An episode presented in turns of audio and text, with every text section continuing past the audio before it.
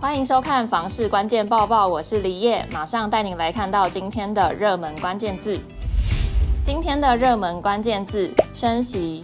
央行上周决议再升息半码，全年累计升息二点五码，相当于利率往上调升了零点六二五个百分点，房贷族的压力越来越大。接着我们就来举一个例子吧。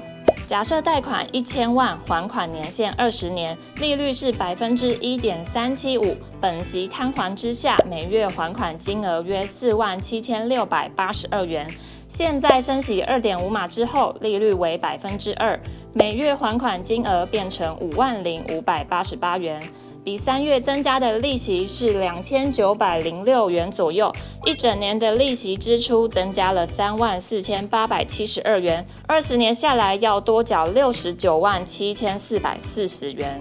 那如果是贷款三十年期的话呢？那房贷从每月三万三千九百一十五元。增加到三万六千九百六十二元，每月利息支出多出了三千零四十七元，三十年下来要多缴一百零九万六千九百二十元，利息支出增加超过百万。永庆房产集团建议，目前物价、房价高涨的状况下，加上银行因为市场资金紧缩，还有受限于不动产放款上限等等因素。在有限资源下，放款审核会比较严格，民众房贷资金取得难度也就增加了。而且，房贷利率突破百分之二，未来甚至不排除还有小幅升息的可能，这都会让部分民众购物态度转趋保守。同时呢，也预期房价有下修空间，反映在交易上，如果卖方愿意让利降价，才能增加成交机会。对于看到房价有感下修，许多民众都非常期待。那么，央行总裁杨金龙是怎么说的呢？他说啊，房地产如果是硬着陆被打趴的话，政府要再救起来就很困难。最清楚的案例就是中国的房市情况，几乎是趴下去。现在呢，就要用很多措施去救，相当辛苦。所以他认为房地产还是软着陆会比较好。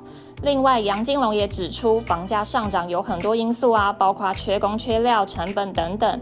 但涨上去之后，总不会一直涨，希望慢慢下来。他还说明年希望看到房市逐步下来，而央行的选择性信用管制措施将会实施比较久的时间。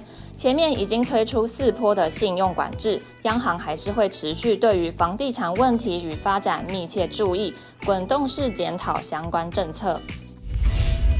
今天的精选新闻，首先来看到拥有国民初恋封号的女星林莎，近日首次透露了买房的喜讯，成为有壳族的一员。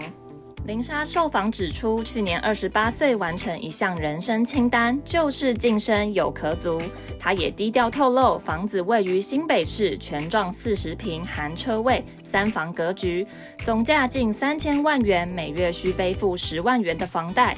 目前专设一账户会自动扣款。他也说到，房子从前年就有在看，但直到去年才购入。现在留有一房给家人北上入住，让他们以后不用住饭店，想来的时候随时可以来。爸妈也终于可以放心看见他的成长。在买房子贷款的时候，最怕遇到贷款的成数不如预期。那如果自备款不足的话，就要到处去借钱。所以现在有很多人就希望在签约的时候附加一个条款，写说如果贷款成数不足几成的话，就无条件解约。不过现在却有专家认为这样的做法其实是有风险的。永春不动产台中汉口加盟店店长李国明表示，实物上并不会建议这样做，因为这样的条件会让卖家感受不踏实。可能会反过来也提出要求说，如果核贷中出现价格更高的别组买家时，卖家也可以无条件解约。李国明提醒买家出价前务必做好贷款功课，比较务实，并建议如果现在要买房，最好备足至少三成以上的现金，会比较安全。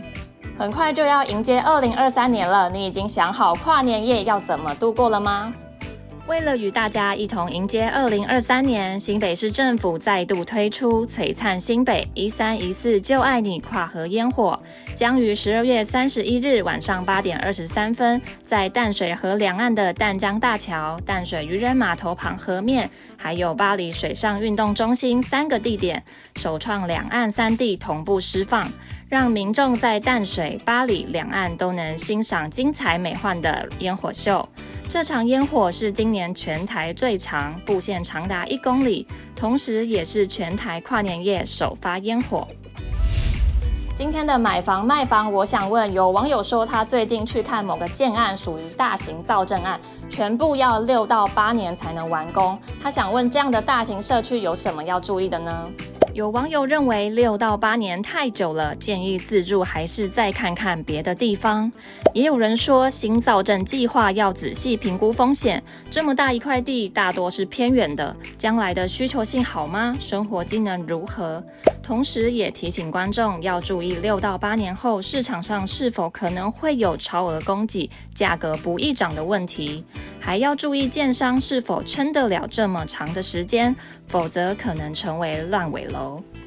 以上就是今天的房市关键报报。如果想看更多的相关新闻，记得点开资讯栏里面的链接，也别忘了在留言区留下你的想法。我们下次见。